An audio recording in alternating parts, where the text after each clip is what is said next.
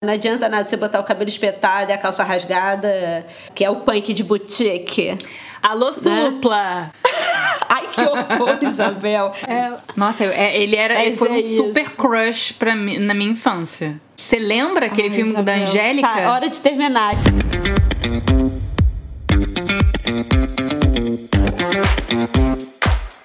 Esse é o High Low o podcast sobre os altos e baixos da moda. O meu nome é Olivia Merquior e eu sou Isabel Junqueira. Oi, Oli. Oi, Bel. Queridos ouvintes, eu gostaria aqui de relatar que para fazer esse episódio, né, dedicado ao espírito punk, a Olivia, além de ler livros, ver documentários, tudo para fazer uma pesquisa minuciosa para vocês, ela deu um passo além furou inteira, entendeu? Ela falou para mim que só não raspou a cabeça porque estava todo mundo fazendo. Então ela, ela se contentou apenas cortar bem curtinho, pintou, né? Passei máquina do lado descolorir. Agora, furar a orelha foi, foi babado. É muito gelo. Algumas pessoas já estavam pedindo tutorial. Tem vários aí, mas. Melhor, realmente. Você recomenda as pessoas fazerem em casa é nesse dolorido. momento? Não, eu acho que talvez não tenha sido algo inteligente, porque se infeccionasse, eu ia fazer o quê? Minha orelha ia cair, né? Ah. Mas tudo bem. Yeah. É. Isso tudo faz parte do, do. esse medo, essa apreensão. Dando esse sangue, vou fazer né? dane-se. É é muito sangue, é muita dor e vamos embora. É. Bem, mas além dessa pesquisa, a gente também resolveu falar sobre estética punk e movimento punk, porque a gente começou a discutir algo que estava acontecendo nas redes sociais que fez a gente se questionar, né, por que estava acontecendo. É. Primeiro eram as pessoas raspando a cabeça, que até o Mr. Big do Sex and the City raspou, né, o Chris North, não foi? Eu não, não tinha visto ainda no Brasil, você me falou que essa Thaís Farage, né, raspou, depois eu vi que uma outra influenciadora que eu conheço... A nossa grande amiga é, influencer. Depois uma outra amiga minha, Mac Nóbrega, raspou também. E eu, eu tinha lido também uma matéria na New York Magazine falando assim: tá todo mundo raspando a cabeça agora. Na matéria as pessoas explicam por que estão raspando. Muita gente falou pela praticidade, de não precisar ir pro salão, de não ter nenhum tipo de cuidado. Muita gente falou sobre tédio. E isso, assim, pessoas dos mais variados estilos, idades. Teve um homem que falou assim: me pareceu apropriado para um momento apocalíptico como o que estamos vivendo. Exatamente. Eu também é. procurei algumas matérias onde as pessoas diziam que o fato delas não terem que explicar isso num contexto social, já que elas não iam encontrar ninguém, elas não tinham que se apresentar de uma certa maneira no, no trabalho, ou que elas não tinham que ir para reuniões de família, onde elas iam ter que explicar, era o momento de experimentar algo de uma é. forma mais livre. É, e lembrando que o cabelo, né, como a roupa, é um marcador social de identidade, de... acho que o cabelo diz muito. Então, quando é, falaremos então, muito então quando Muito você sobre cabelo. É, então né? quando você raspa o cabelo, você vai contra tudo isso. É, principalmente no punk, né? Que a gente vai falar aqui sobre essa estética dos cabeludos que veio do rock entender ao que que eles faziam é, frente, né? Mas eu acho que além dessa coisa da cabeça raspada, Bel, o que ficou muito, não sei se a gente não chegou a falar sobre isso, vamos aqui jogar no ar a hashtag Guilhotine 2020. Não vi isso. Tá vendo? Você tá tão ilustradora, você tá saindo das redes sociais, ah, eu, tá perdendo. Eu estou numa fase bem offline, realmente. então, começou a circular aí na, em algum, algumas contas, principalmente nos Estados Unidos, uma hashtag chamada Guilhotine 2020, ou seja, Guilhotina 2020, que, fazia, que faz alusão a, a, as decapitações da Revolução Francesa, falando que aqueles privilegiados que estão mostrando as suas casas e entediados na frente da sua piscina, com seus empregados no meio da pandemia servindo drinks, deveriam ser guilhotinados. Hum. E aí, na verdade, isso começou a se espalhar e um monte de gente começou. E isso é uma hashtag a... no Brasil ou, ou, mundial? Agora viralizou, uhum. né? Como tudo. Eu acho que isso também é uma atitude punk. É. Né? Eu acho que eu acho que a Revolução Francesa poderia ter muito a ver com, com os punks da década de 70. Mas vamos começar. É sempre um momento onde a coisa, onde o caldeirão esquenta, né? É necessário destruir, e é isso também que o punk vai trazer. O que, que o punk queria destruir. Mas vamos começar então definindo punk. A gente estava conversando aqui antes de gravar, é muito mais do que um estilo musical ou um, um jeito de se vestir, né? Tem uma, uma, uma matéria que, já que você falou sobre isso, na New York Magazine, eu vi uma matéria de 2013 que eles fizeram uma enquete para perguntar para algumas pessoas o que, que eles achavam que era o punk né, em 2013. Uhum. E aí algumas pessoas é, definiram foi, foi como dois, um tipo foi, de música. Foi em 2013, porque foi a época da exposição no Met Gala, no Metropolitan. Olha só, que, tá que era sobre punk e, e, e o título era Punk, From Chaos to Couture.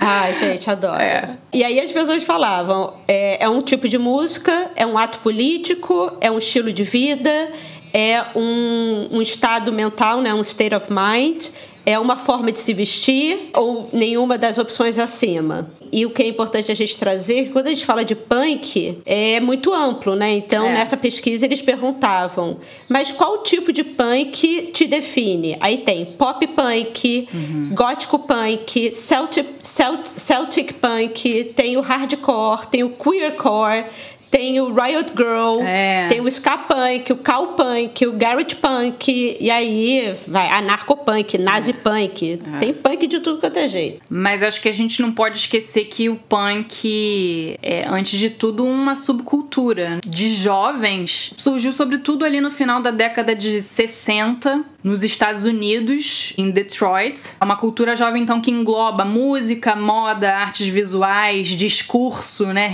Porque é retórica e estética. Retórica e estética, muito.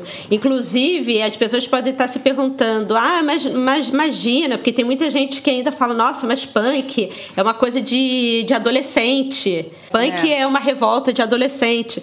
Mas o interessante é a gente pensar: se você tem uma calça rasgada, algo de taxa e rebite, corrente, piercing, sombra escura, jaqueta de couro preta velha, é. se você já usou coturno, cabelo colorido, de alguma maneira você incorporou a atitude punk. É. Eu queria diferenciar um pouco, porque depois da Segunda Guerra Mundial apareceram diversas subculturas jovens, né, da juventude pós Segunda Guerra. Para listar algumas, a gente viu que o mod, o movimento hippie, os Teddy Boys. Quais outros? No Brasil teve o quê? A galera do, do Roberto Carlos, né? é. né? Da Jovem Guarda, do Iê Iê, a Tropicália também, que é da década de 60.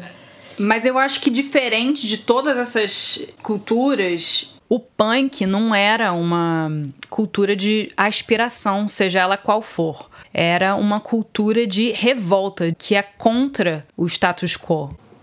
É, sem dúvida. Né? E diferentemente de todas essas outras que, que a gente acabou de listar, que surgiram no momento, né, depois da guerra, que tinha essa sensação de vencemos num mundo com sede, com esperança, né, de, de, de reconstrução ali no final da década de 60, da década de 70, quando o punk surge, é o contrário, é quando as coisas. Né, é quando a economia tá caindo, a criminalidade tá aumentando. Surgiu num Gera momento... uma raiva, né? Exatamente. É uma raiva. Eu, eu acho que é interessante quando a gente pensa desses movimentos emergentes, a gente entender historicamente que sempre tem uma, uma falência de uma narrativa, é. né? A gente tem que lembrar que a, quem escutou o podcast da guerra a Segunda Guerra foi basicamente uma briga ali, né, de, de, dos países que iam se manter capitalistas, dos países que iam se manter comunistas, socialistas, e isso inclusive divide a Alemanha, né, no, no, no, no final. E aí, os países que se mantiveram capitalistas e que foram ajudados pelos Estados Unidos viveram os anos dourados incorporaram o American Way of Life. E foi um momento de muita, muita ascendência econômica, foi um momento de pleno emprego, foi um momento de reconstrução desses países que tinham sido destruídos. O interessante da década de 60 é que a juventude que estava vivendo naquele momento, que tinha mais ou menos 18 anos em 68, ela nasceu em 50. Ou seja, foi depois da guerra, já foi no momento de reconstrução. É, são os baby boomers, né? É. E aí existe um embate ideológico que, inclusive, É, o Albert Camus ele fala muito no Homem Revoltado, num livro que eu também vou trazer algumas partes aqui, mas que foi muito importante para falar, para dar sentido para essa mentalidade do existencialismo, junto com Sartre na década de 60. Mas era um momento onde os pais já não conseguiam entender o mundo que os filhos estavam vivendo, assim como os filhos não, não conseguiam entender o que era um mundo de escassez é. e de dor, da guerra e de separação. É essa juventude estava vivendo um momento onde, se você largar o emprego, tem outro. Então, o que, é. que vai te segurar? Ao invés de você largar tudo e tomar droga e, e fazer uma viagem espiritual no Nepal. É. E depois você voltar, nada. Porque depois, quando você volta, tem emprego para você. Foi um momento também de uma. onde o que se vendia era que nem você falou do cabelo, era o. A Vivienne Westwood fala isso no documentário dela, é, que era o cabelo arrumado da mulher dona de casa, com o tecido, né, com, as, com as saias, com essa, com essa roupa que pensava no futuro. É interessante também porque a década de 60 não é nostálgica, ela está é. vendo o homem vendo a lua, então, é, é indo para a lua, então aquela geração é a geração que pode tudo, é que, que tem um futuro muito garantido nas suas mãos. Ou seja, aquela narrativa americana do pós-guerra, do pleno emprego, de tudo vai dar certo, tá tudo indo super bem. É. E aí, em 55, é quando de certa maneira, não, não é nem tão preciso assim, mas na década de 50, final da década de 50, é quando o rock and roll é. começa a aparecer, principalmente com Elvis. É. Ou seja, agora a gente não precisa ter esse medo do mundo como nossos pais tinham, e a gente pode experimentar, inclusive corporalmente, uma forma nova de, de, de conviver com esse mundo. E a introdução, principalmente de, de, diversas classes, de periferia, de diversas raças, etnias nas universidades, fez esse momento de juntar elite e periferia em certos lugares. Né? E isso fez com que esse pensamento de eu não vou ficar vestida como meu pai, de terno e gravata, eu quero viver de uma forma mais livre na rua, então eu vou botar um jeans e uma camiseta. Né? Era, é o James Dean na juventude transviada, né? É o próprio Elvis Presley, então eu quero fazer o cabelo diferente e tal. Mas ainda assim é um jeans que, por mais que o jeans era já um absurdo. Ele tá lá inteirinho, intacto, né? O cabelo tá, tá gomado, lindo. tá com um topete maravilhoso, mas, né, tá lá gomadinho, tá tudo no seu devido lugar. Provavelmente as mães passaram muito bem esse dias, deixaram ele bem passadinho, é, né? É, é. Mas existia essa, essa possibilidade, essa busca por liberdade, né? É, inclusive eu estava lendo estava relendo a parte lá da era dos extremos que a gente sempre fala também do Eric Robesbaum e ele fala do blue jeans e do rock que eles se tornam marcas da juventude moderna que antes era destinada às minorias. Ele fala é, o blue jeans, o traje deliberadamente popular, foi introduzido nas universidades americanas por estudantes que não queriam parecer com seus pais. Terminou aparecendo em dias de semana e feriados, ou mesmo no caso de ocupações criativas e outros avançadinhos, no trabalho embaixo de muita cabeça grisalha. Ele diz: o mercado de moda para jovens plebeus estabeleceu sua independência e começou a dar, a pegar o mercado granfino. À medida que o blue jeans para ambos os sexos avançava, a haute couture de Paris recuava ou antes aceitava a derrota usando seus prestigiosos nomes para vender produtos do mercado de massa. O ano de 1965, a propósito, foi o primeiro em que a indústria francesa de roupas femininas produziu mais calças que saias. Então, é esse momento de que tudo pode. É. Ou seja, a narrativa que foi vendida principalmente para os americanos estava dando certo. É. O problema é que a narrativa começa a ruir no final dos anos 60. E aí eu acho que a sensação é que. Sabe aquela sensação da juventude enganada? Comprei é. uma ideia é. e agora você me deixou na mão. É, isso acontece é. também, enfim, de outra maneira, mas é parecido com o que acontece no Reino Unido também, né? E depois com Swing in London dos anos 60, aí vem é, essa quebra. É. E eu acho que a década de 70 tem muita coisa parecida com o que a gente já tem vivido um pouco no Brasil, mas eu acho que pós-pandemia é algo que a gente vai experimentar, que é essa falência de uma narrativa. É. Ou seja, eu acho que. Acho que a gente já está, com... né? A gente já está vivendo isso. Não, a gente já está vivendo, mas a gente saindo da pandemia, a gente vai ter que enfrentar algo muito semelhante com a década de 70 no sentido das crises econômicas graves. É. A década de 70 o que gera principalmente são é, essa, essa queda da economia é, primeiro, um desequilíbrio entre a possibilidade de compra das pessoas e a superprodução. Então, começou a se produzir muito, a industrialização avançou demais, é. tinha uma, um grande aporte tecnológico fazendo as indústrias é, trabalharem cada vez mais e melhor, o que gerou um grande desemprego, porque as máquinas, isso também a gente vê hoje, né, da, da tecnologia entrando no mercado industrial e deixando as pessoas desempregadas mas também a gente teve a, a crise do petróleo, é. algumas crises, não foi só uma, né? Uhum. Sendo a maior em 73, mas que já vinha desde a década de 50, na verdade, algumas crises que já vinham acontecendo. Mas essa crise do petróleo, de uma hora para outra, por exemplo, em, 70, em 73, fez com que o mundo, de uma hora para outra, tivesse um valor aumentado de petróleo aumentado 400% ou seja, toda a parte de transporte, todo, todo o petróleo usado para a indústria gerar é, os seus produtos foi assolado por uma briga política ali do, do, do Oriente Médio.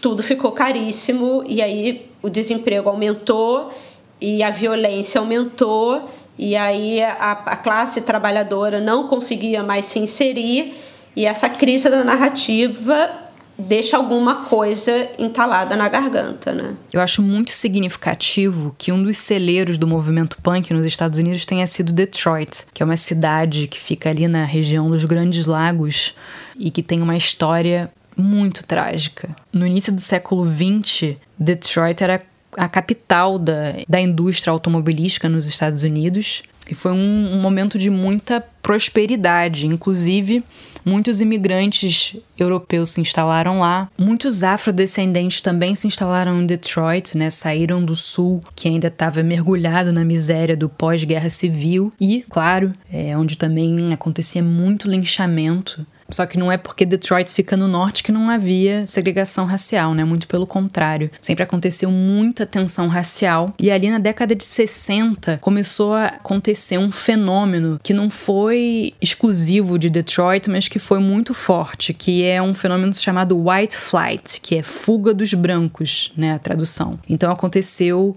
um êxodo de famílias brancas ou para subúrbios de Detroit ou para outras cidades, né? Eles deixaram os centros com as rebeliões que aconteceram em Detroit em 1967, né, onde bairros negros foram completamente destruídos, esse, esse movimento de êxodo aumentou ainda mais, negócios fecharam, a população diminuiu muito. Detroit parecia uma cidade fantasma. Então, ali na década de 60, Detroit vive um momento apocalíptico, uma situação da qual nunca conseguiu sair. Inclusive, em 2013, a cidade foi à falência. Eu usei o. o a Bel também já, já, já leu o Mátimo, por favor, o Kill Me Please, que é essa história oral do rock, que é um livro de entrevistas.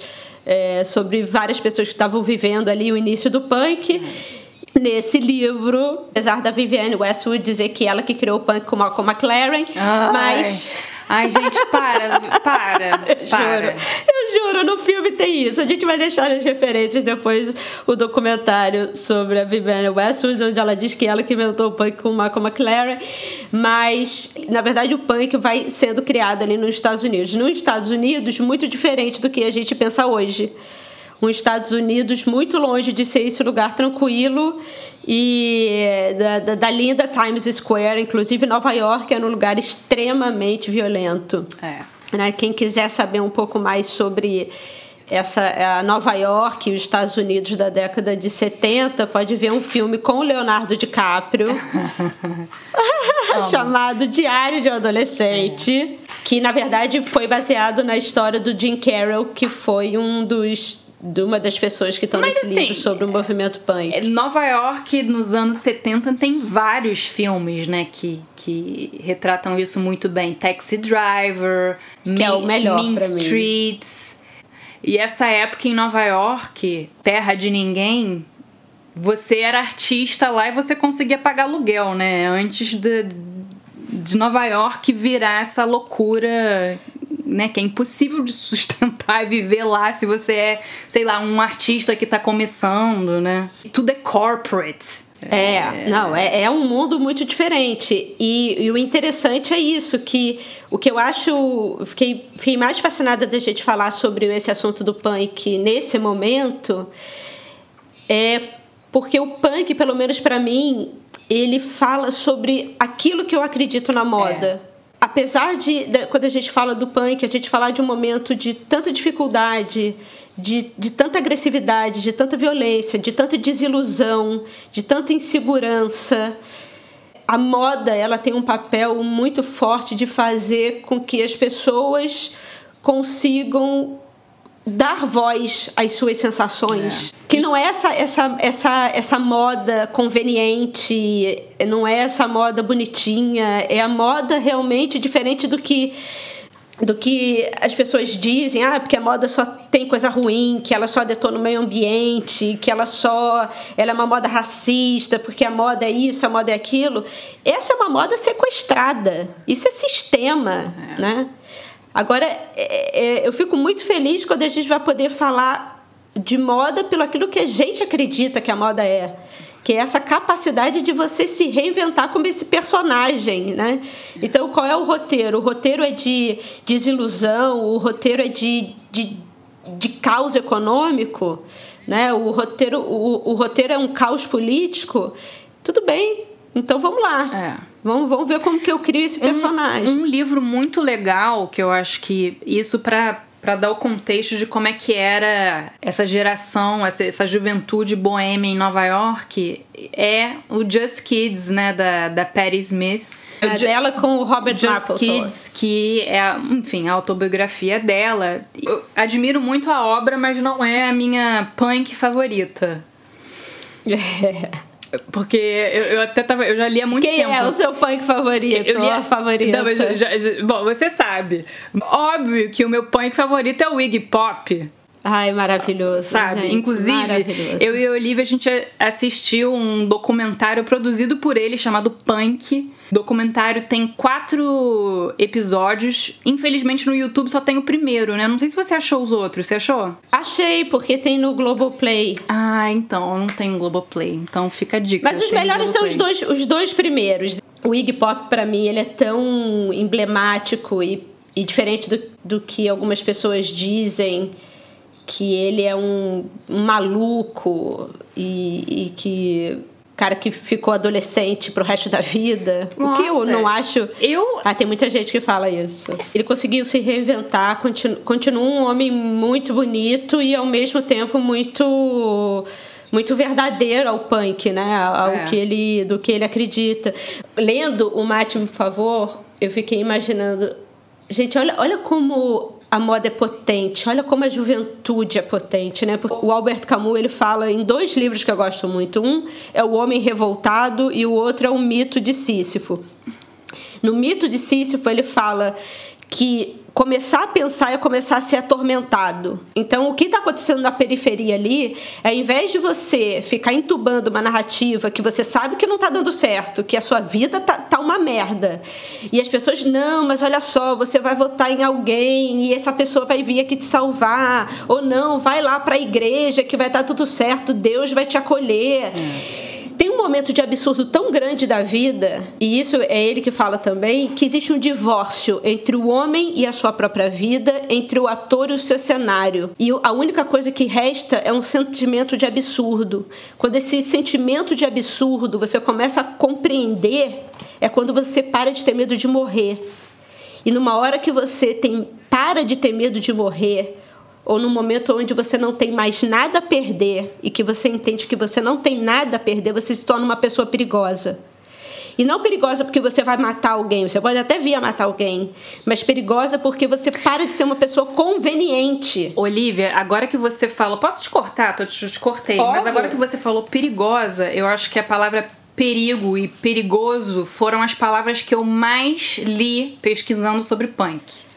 Total. Inclusive é, é no livro repetição. eles ficam falando. Inclusive tem um, jornalista do Village Voice, né, que cobrindo eu não sei de exatamente qual banda ele estava se referindo, mas falando do punk, ele fala hum, da energia extremamente perigosa que esses músicos revelam. Agora até me veio à cabeça.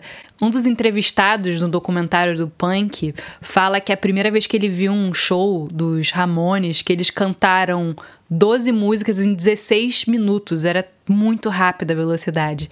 E que a sensação era como se ele recebesse um soco na cara. É, o Iggy Pop, por exemplo, o tempo inteiro no Máximo, por favor, as, os, as pessoas que estão sendo entrevistadas dizem: ah, não, Fulano era ótimo, mas o Iggy era diferente, porque o Iggy era perigoso. É. Eles falam isso também de um outro, um outro cara que tinha o teatro, o teatro do ridículo em Nova York, que falava, cara, esse cara era perigoso, esse aí não tinha limite. É. Esse aí não tinha compromisso é. com, com, com você sair de lá tranquilo. O Igor sempre tocou bateria muito bem e ele ia atrás dos, dos caras de soul, né, que tocava. Ele, ele, ele tinha muito apreço pelo jazz e pelo, pelo, pelo blues e ele queria tocar com esses caras. Ele queria ser baterista desses caras e aí um dia ele vai para um show do The Doors do Jim Morrison que segundo ele foi um foi um show horroroso porque o Jim Morrison estava completamente bêbado e não conseguia terminar as músicas, mas ele olhou e falou: isso é genial. Ah. E se esse cara consegue fazer isso, eu também consigo. Eu acho que o punk tem esse. É, ele desliga o limite de você ter que saber fazer algo muito bem para você subir naquele palco. É, né? eu acho que a atitude não tenho nada a perder. Não tenho nada a perder. Tem, tem uma, é. tem uma outra música icônica é, dos anos 70 do Richard Hell, que, enfim, participou de várias. fez parte de várias bandas é, uma delas é uma que eu adoro, que eu já também vi ao vivo, Television. E ele tem uma música chamada Blank Generation, né? A geração do, do vazio.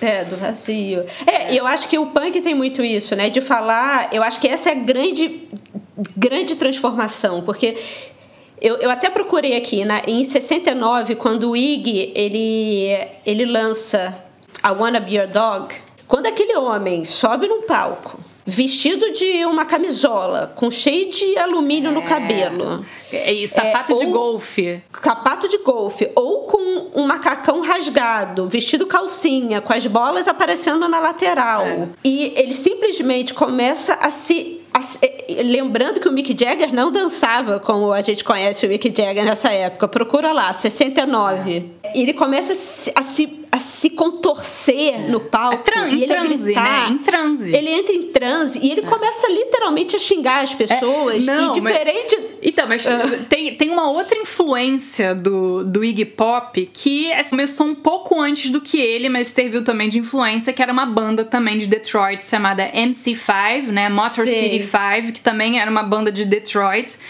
E eles lançam em fevereiro de 69 um álbum ao vivo chamado Kick Out the Jams, né? E eles começam, eles aí a gravação começa assim, eles entram no palco e aí o cantor, o, o né, o, o, o vocalista fala o seguinte: Right now, it's time to kick out the jams, motherfuckers!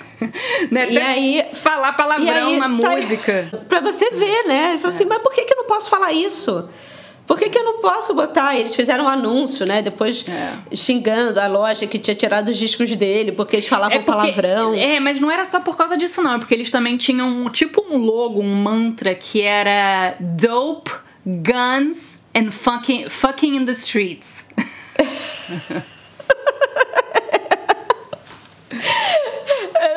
assim, o que eu acho interessante, o que eu acho muito bom do, desse movimento punk, é assim, só lembrando também que não somos ingênuas aqui, né? Porque muita gente vai falar, ah, mas o punk é, tem um lado, principalmente o início do punk, é muito misógino, as mulheres eram tratadas como lixo, até elas começarem a reivindicar o seu lugar no punk. É, durante muito tempo, o punk foi um movimento branco, né? É. Inclusive, a Vivienne Westwood, a primeira roupa que ela faz para os Texas Pistols, tem uma suástica, o que é, é, muito louco. Então, a gente sabe que é um movimento complexo, é um movimento é. de raiva, é. é, um, é um movimento de destruição. Né? E cada um vai criando a sua narrativa e tendo raiva daquilo e vai incorporando um lado também muito agressivo. Mas o interessante é, é que o punk, ele não quer. É, eu acho que isso que incomoda é que, diferente do, do, do, do, do rock progressivo e do rock anterior, ele não era um feito para quero ter uma banda e construir algo e quero ser reconhecido pela indústria. Eles até queriam, mas é sempre de uma maneira muito louca, né? Porque é. eles pegam dinheiro, mas eles se metem em um bando de, de treta é, é. e gastam tudo em bebida e festa. Não tem controle. E é essa falta de controle social que isso, é, isso é muito perigoso. É. Porque eles é, é, o lance do mito da caverna, né? É. eu não quero ir lá procurar luz, eu quero ficar aqui no escuro e vai ser. E é isso aí. O, tem uma parte no documentário Punk, né, que o Danny Fields, que foi é, manager dos estúdios, empresário, né, empresário, falava assim: Poxa, as pessoas acham que eu sou empresário, mas na verdade mesmo eu era babysitter, eu era babá deles porque não existia essa coisa cada um no seu quadrado, né? O público de um lado e essa fronteira invisível com o palco e o artista, né, no seu lugar sagrado. Era uma loucura, tudo podia acontecer. É, ele se cortava com vidro, vomitava, jogava pasta de amendoim, se jogava no público. E, mas eu acho muito impressionante isso. Eu encorajo todo mundo a dar Google para assistir os shows dos estúdios ali no, em 69, na década de 70. É, é muito impressionante o Iggy Pop quando ele se joga e o público levanta ele. Era como se ele ficar, ficasse em pé, assim. Não, ele andou na mão da galera, né? é. né? Ele fica... É muito E ele se jogava, né? se caía, as coisas quebravam, ele rolava em cima do vidro. É, é, uma, é uma falta de limite mesmo. É essa coisa do homem revoltado do Camus, que eu acho que é muito um sentimento ali. Proclamo que não creio em nada e que tudo é absurdo, é. mas não posso duvidar de minha própria proclamação e tenho de, no mínimo, acreditar no meu protesto. A revolta nasce do espetáculo da desrazão diante de uma condição injusta e incompreensível. Se não se acredita em nada, se nada faz sentido e se não podemos afirmar nenhum valor, tudo é possível. Porque eu, eu fico imaginando é, aquele homem sobe no palco sem camisa, com aquele cabelo sujo e se rasgando e se ferindo e gritando e se contorcendo. em transe, é. em transe e se jogando no, no, no, público. Alguém que tava que as pessoas olhavam e falavam assim não esse cara pode matar alguém ele é. é. perigoso. E ao mesmo tempo você olha e aquilo faz sentido. Aquilo dá voz a um sentimento que muita gente que estava ali como espectador queria e as pessoas olham para aquilo e falam assim: é, é quase o limite da, experi da experiência humana, né? É. Fora as letras das músicas, é, eu confesso que, apesar de adorar o Iggy Pop, até eu, eu nunca parei para prestar atenção nas letras. E aí eu tava vendo a de. Uma das minhas favoritas é a de Search and Destroy, né? Que ele fala no é. momento. Eu sou uma chita caminhando pela rua com, cara, com coração de napalm. Eu sou o filho fugitivo da bomba atômica, sou o garoto esquecido do mundo. O que procura e destrói, né? E lembrando que procura e destrói, search and destroy, né? É um termo ligado a, enfim, guerra. A militar, militar, a guerra. É, é, é, Então ele inverte. Que é, e que chega muito a gente pensar também quando a gente fala do rock em si, no final do 55. E lembrando que assim, a guerra do, do Vietnã, que tem uma importância muito grande nessa revolta das pessoas, porque principalmente os soldados vinham de periferia, né? Então, é, a, a, a guerra do Vietnã, que vai de 55, né, no mesmo ano que foi, que é dito meio assim, que, né, que o rock nasceu, é. não o punk, o rock e ela vai até 75. Então, toda essa, essa, essa época, né, é, ela é bem ligada ela tem uma presença militar muito grande na televisão, nas rádios, na imprensa. E você deixar o seu cabelo grande, imagina o que, que não era nessa época. É você se dizer completamente fora de um padrão militar. De cabelo, de cabelo direitinho, né? cortado, curto, do seu da sua roupa limpa, de você fazer parte de uma estrutura de defesa. Então você botar um cabelo grande, não tomar banho, andar sujo, maltrapilho, se drogando, se embebedando pelas ruas. Isso é você incorporar a, o contra aquele, aquela outra opção, né? Aquele, aquilo que está acontecendo. A, a, é, é assim delinquência, né? delinquência ou isso, né? Exatamente. Eu acho que o que o, o, o punk faz ou é arte ou crime. afirmar o poder da delinquência. É. Não tem meio termo, é, Sou né? delinquente, né? sim. É. Né? Sou delinquente, sim. Agora, é, é, é muito, muito interessante porque no, isso, isso acontece na década de 70. Inclusive, no, no Kill Me Please, no Mate-me Por Favor, existe uma sugestão que o Nixon, na época, que era um presidente também muito conservador, ele quis introduzir a heroína nesses movimentos de contracultura para fazer com que as pessoas se degradassem, né, e elas deixassem de ter atuação, porque até então LSD, cocaína e maconha estava todo mundo bem no dia seguinte. A heroína realmente leva a experiência das drogas para um um, um lugar de vício muito mais complicado. E aí, na década de 70, existe, existe essa aversão né, ao, ao punk, esse medo. Mas também é muito interessante como fez tanto sentido que depois ele foi passando à cultura de massa, né? Na década de 80, você já conseguia ver um monte de gente, não necessariamente suja, maltrapilha na rua, mas já incorporando os moicanos com cabelo colorido. Né? Na televisão, isso já não era mais o problema. E hoje em dia, todo mundo tem a sua calça rasgada no armário. Isso. É. Você pode até frequentar um Copacabana Palace com saltinho, que tá tudo certo. É mas também entendendo como fez tanto sentido, ao ponto de ter sido incorporado até hoje. Né? Bem, mas eu acho que é interessante porque a gente fala tanto dos Estados Unidos, a gente falou tanto do Iggy Pop e a gente mal falou da Vivienne Westwood e, por exemplo, dos Sex Pistols e o que foi o porquê que o punk foi tão relacionado. Muita gente, inclusive, acha que o punk foi um movimento inglês na verdade, ele é uma emergência americana, só que ele nunca se criou muito, ele foi muito combatido é. nos Estados Unidos, ele nunca foi muito aceito, as gravadoras sempre eram gravadoras pequenas, ele nunca entrou na cultura de massa em si. Que também tiveram muitas bandas, foi o caso do MC5 que a gente já falou aqui diversas vezes, que é, as, os artistas se mergulharam tanto nas drogas que ficou também insustentável, né? É, não, e eles eram muito políticos nesse sentido que a, a, a, o punk é político, óbvio, mas eles acabaram entrando para ação armada. É. Eles andavam armados, né? O, o, o, cara lá, o empresário deles, foi preso. É. É, eles, eles acabaram entrando numa onda muito mais muito mais de, de ação ali do, do que na parte da música, eu acho. É. Mas eu acho que a, a, parte que chega em Londres é um momento onde é, é quase como se o punk ganhasse um banho de loja, é. né?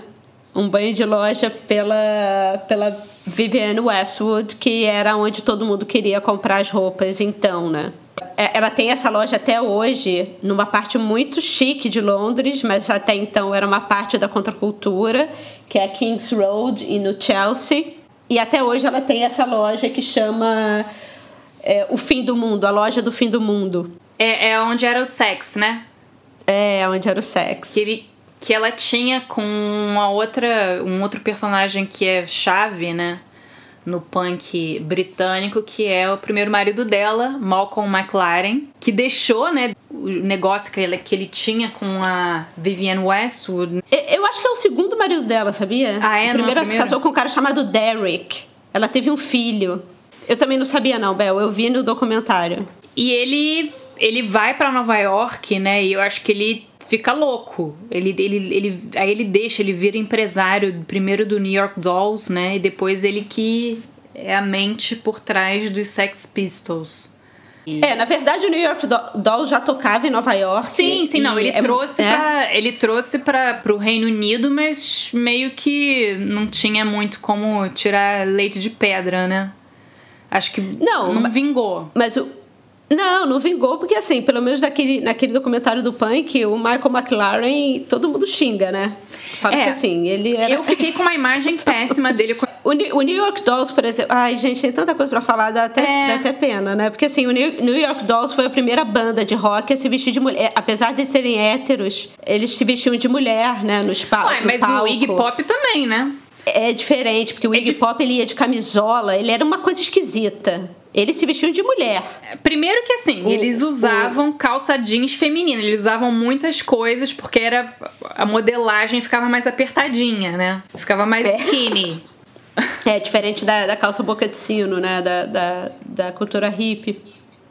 Mas essa coisa de. Eles se vestiam de mulher mesmo, batom, cabelo grande, salto alto. Eles, eles eram assim. É, eles, eles, Inclusive, eles foi- tiveram mais uma pegada glam ali mais pra Bowie, né? A- o Bowie copiou eles, segundo o livro. Ah, foi o Bowie? Ah, é? O Bowie, nossa, todo mundo fala, assim, pelo menos nas entrevistas do livro, do, fala assim, o Bowie Não era... lembrava disso. E é realmente, tá? Porque eu entrei na internet procura aí, David Bowie em 1969. Ele parece um, fo- um folk, ele parece um... Sério. Ele tá com uma, é, uma, uma, uma roupa justa, calça boca de sino, um cabelão que parece o cara dos Scorpions no, do Poser. E, e, e aí no livro tava falando, o David Bowie, quando ele olhou o New York Dolls, ele falou: é isso. O, o Mick Jagger com a coisa da dança do Iggy Pop. Ah. E aí, na verdade, quando o, o, o New York Dolls, né, ele vai lá para Londres, né, não dá certo porque, na verdade, um dos garotos morre, aí ele tem que vir porque se droga numa festa dos ricaços e tal, papá. E, e começa a ter essa, essa repaginada né, da- dessa moda. E aí, na verdade, o, a coisa vira nos Estados Unidos do punk quando os Sex Pistols vêm, porque eles são expulsos da Inglaterra, porque eles fazem, eles falam, fazem a música Anarquia no Reino Unido, né? Anarchy in the UK. Ok. E eles começam a ser agredidos na porta dos shows. Eles começam a realmente as pessoas, porque eles falam mal da monarquia e eles começam a falar, olha, meus pais proletários estão aqui pagando impostos para esse bando de dessa família aí ficar numa boa, vivendo as minhas custas sem fazer chongas nenhuma, não quero mais isso. E eles começam a fazer o anarquia na, nos Estados Unidos e são praticamente expulsos Ah, do Reino Unido e vão para os Estados Unidos. O punk teve que sair do- dos Estados Unidos para voltar como rock inglês e aí deu certo. E aí virou cultura de massa. Só que aí depois Sid Vicious morre, mata, sei lá, se mata Nancy, a mulher dele, e aí vira aquela coisa toda. É, e a partir daí o punk começa a ter essas transformações depois que ele vira cultura de massa e aí ele vai Vender camiseta. Vai, é, vai vender camiseta e na verdade vão criando outros É. movimentos punks, né? Porque aí vira o hardcore e aí vira vira coisa mais eu acho que o que o punk é muito interessante é juntar a escória e fazer com que a escória suba no palco e seja aplaudida, sabe? É. Tudo que era renegado, tudo que era que, que, que era é, tido como lixo, inclusive essa ideia do punk, né? É, inclusive esse nome punk, não sei se a gente falou, mas o, o, o- a denominação punk foi dada pelo autor desse livro do, do Mate, por favor, junto com É, outros na verdade, amigos, o Lex ele- McNeil. É, na verdade ele popularizou. Já tinha uma outra revista chamada Cream que já tinha usado o termo, mas não não foi algo que É, pegou. não- ninguém se chamava punk por causa disso. É, né? eles criaram nessa revista chamada Punk. O documentário do, do Punk é interessante também colher o, o relato deles, né? Eles falam, o cara fala. Eu era white trash kid, assim, realmente não tinha nada a perder. Era isso, vida de crime, então resolvi fazer algo que valesse a pena. Criei uma, uma revista sobre, né, a cultura punk pra ficar perto de- desses artistas que eu queria, né, frequentar.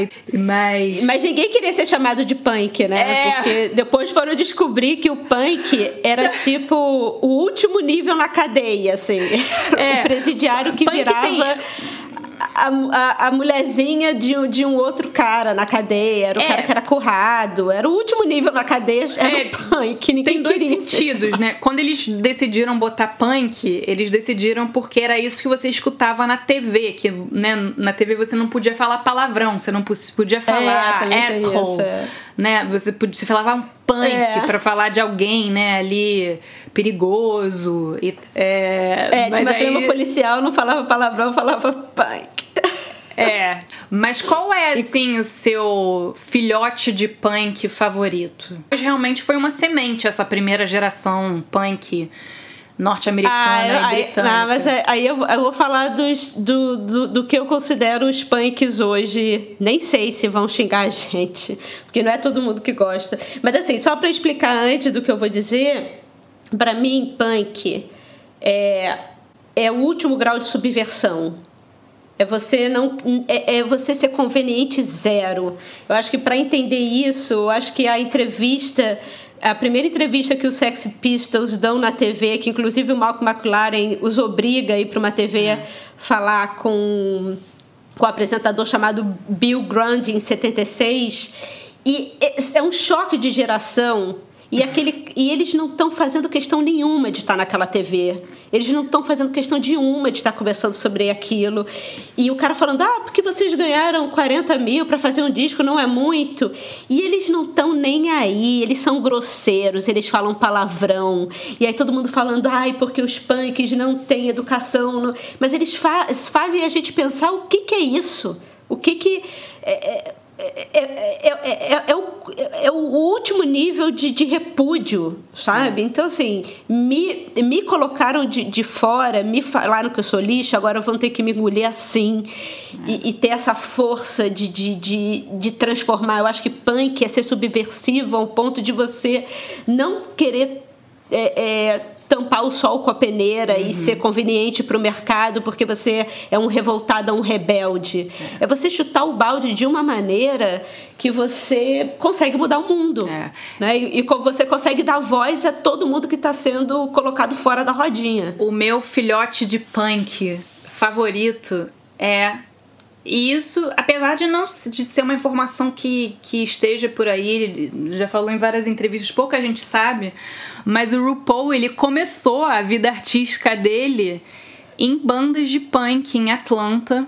Ah, mentira, Isabel. Sério. Tem até vídeo, tem vídeos e, e ele usava o, o drag, né, só para porque, porque ele era uma banda punk. Ele não fazia o drag de glamazon toda montado ele usava uma bota e aí um vestido tipo de high school de pra ir pra, pra festa de prom. Aí misturava com cabelo espetado. E aí ele começou a notar que a imagem dele era muito mais. causava muito mais reação do que a performance em si musical, digamos assim. Inclusive, Sim, eu aconselho vocês a procurar no YouTube. Vou botar nas referências os vídeos. Ele teve, fez parte de algumas bandas, mas dá pra achar uma de, é, vídeo dessa época, início dos anos 80. É, tem uma que chama Wee Paul e ele, ele, é um, ele faz uma, um punk mais new wave, digamos assim, uma verve mais blonde. É, e Debbie Harry e B-52s, coisas assim, um estilo assim. Ele cantando esse estilo não tem, não tem força. Nossa, mas é muito é. bom. Essa eu não sabia, tô maravilhada. O que é. me fez lembrar da gente também não, não, não pode deixar de comentar uma das figuras muito importantes para a construção do início do punk, que foi a primeira trans a subir no palco de rock, que foi né, começou como Wayne County é. e aí depois virou Jane, né, Jane County, é. que é uma, uma figura assim do, do, do início da coisa toda, muito importante é, dessa cena e que fez a sua, né, a sua transição né, em cima de um palco cantando punk. Eu acho que aqui no Brasil tem esses dissidentes de, de punk e eu vou te falar, óbvio, do meu coração, a cacete. Hum, eu acho que tem um. Do nosso coração. Tem uma verve. Né, tem uma verbe punk no sentido do, do sexo, de, de, de, falar sobre as coisas de uma forma honesta, crua, uma estética muito forte. É, eu acho que eles são os filhotes punks que eu considero. Mas também me, me, veio, me vieram do, duas marcas, dois, né, é, dois, duas figuras também importantes hoje para a gente pensar, que é a Vicente Perrota, uma estilista que desfila na Casa de Criadores e que ela né, tem, tem uma postura sobre o que é se vestir e essa coisa do faça você mesmo e também uma defesa de, de, de bandeiras, de dessa coisa da subversão, de você ser colocado sempre à margem da sociedade, você decide subir numa passarela e se colocar no holofote. Eu acho isso é muito punk e eu acho que ela faz isso muito bem. E também as estileiras, né, que é um grupo de eu diria até artistas, porque eu acho que eles podem ser considerados dessa maneira.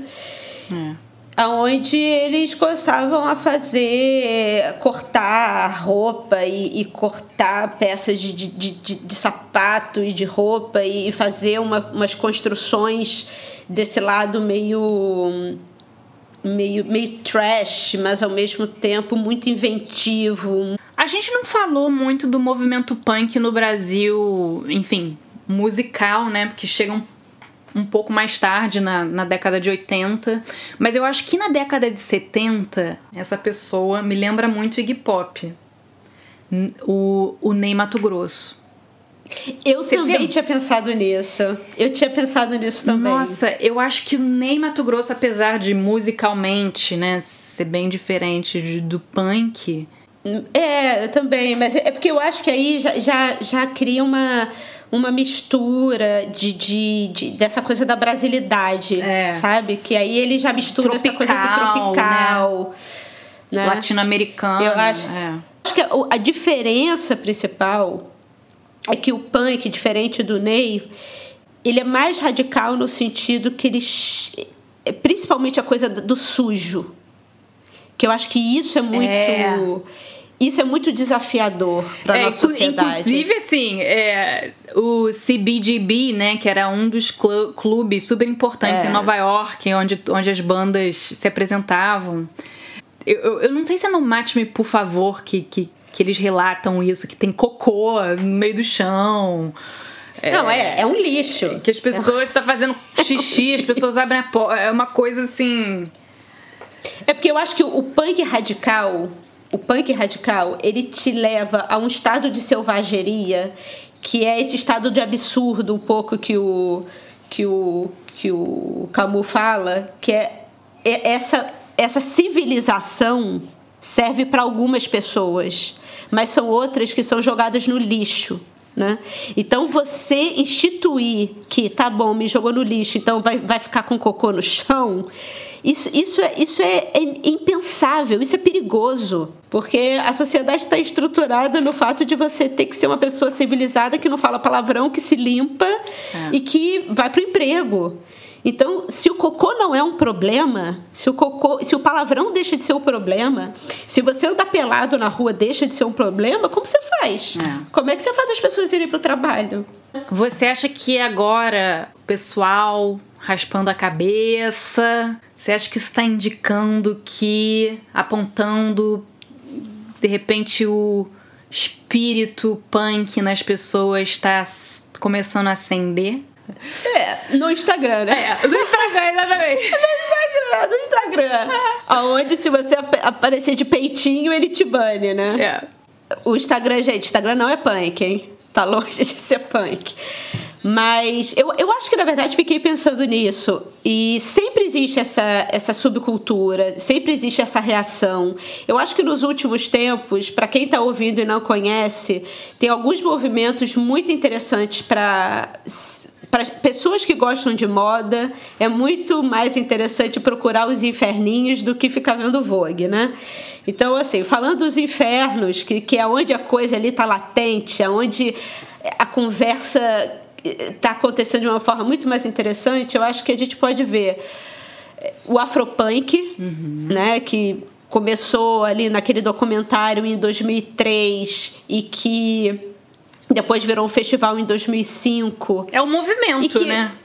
Que virou um movimento e que, assim, aí tem muita gente que fala, ah, mas hoje em dia não é mais punk, porque já está ali vendendo roupa, sendo patrocinado por, por um monte de gente de grana e tal.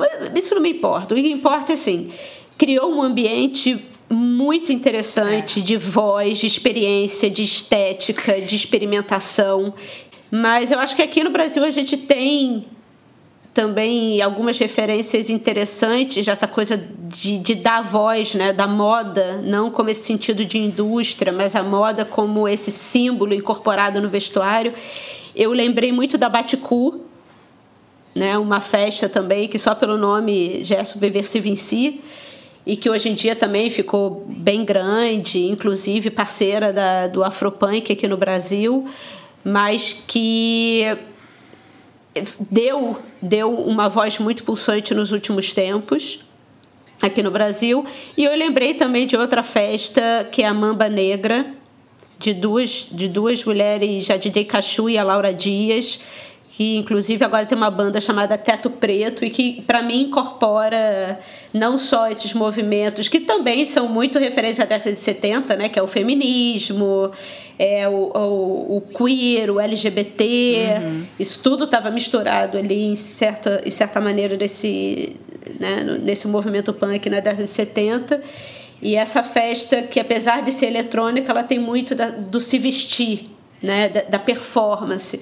E é isso que eu acho quando todo mundo fica discutindo, ah, é porque a moda, recriminando a moda disso, daquilo, é quando a gente vê a moda no seu melhor momento. É, é quando ela está dando voz a esses sentimentos latentes, né? Pra, eu acho que para entender o punk, tem que escutar o punk. Então, uma das coisas que eu sugiro aos nossos ouvintes é entrar no Google e falar entender o que, que os Beatles estavam tocando em 69, o que, que os Rolling Stones estavam tocando em 69, dar uma olhada no David Bowie em 69 para entender que os Ziggy Stardust vem depois do New York Dolls. É. E, e, entrar para ver, sem dúvida, o Iggy Pop, a Jane County, o New York Dolls, o MC5, o Sex Pistols Ramones. em cena, porque é, o Ramones eu acho maravilhoso. Só que o Ramones instituiu aquela calça e aquela jaqueta. É. E aquele cabelo. Eles são os. É, eles, é, menos, é, menos, é menos imaginativo, assim. Sem dúvida. Pra gente saber sobre moda, entender a função da moda, que vai muito além de, desse bando de, de, de blá blá blá que a gente está ouvindo hoje em dia é entender que a moda é importante sim. Só que ela foi sequestrada por um monte de gente querendo fazer uma grana em cima de, de, de pautas importantes, né? Hashtag não é 2020. Porra, total guilhotine, gente. Vamos falar de moda sobre aquilo que ela é, né? Sobre aquilo que ela é. é. E não sobre aquilo que sequestraram. Então é isso, querida Oli. Nos vemos semana que vem na nossa live no Zoom para falar sobre esse episódio. A gente vai poder fazer vários adendos. Zoom Boomers é o, é o momento de vocês. É. Falando sobre o punk, é o momento do Zoom Boomer aparecer, é, hein? É. E enviem as perguntas pra gente sobre esse tema. É isso. E a Isabel vai vestida de punk, pra gente ver a versão punk dela. Aguardem. Aguardem. Não adianta nada você botar o cabelo espetado e a calça rasgada, né? Que é o punk de boutique. Alô, né? supla! Né? Ai, que horror, Isabel. E a gente não falou do supla, teria sido bom. A gente deveria ter falado, né? Você lembra aquele Ai, filme Isabel. da Angélica? Tá, hora de terminar. Tchau, Bel. Ai, tchau, Oli. Até semana Beijo. que vem. Tchau. Beijo. Thank you.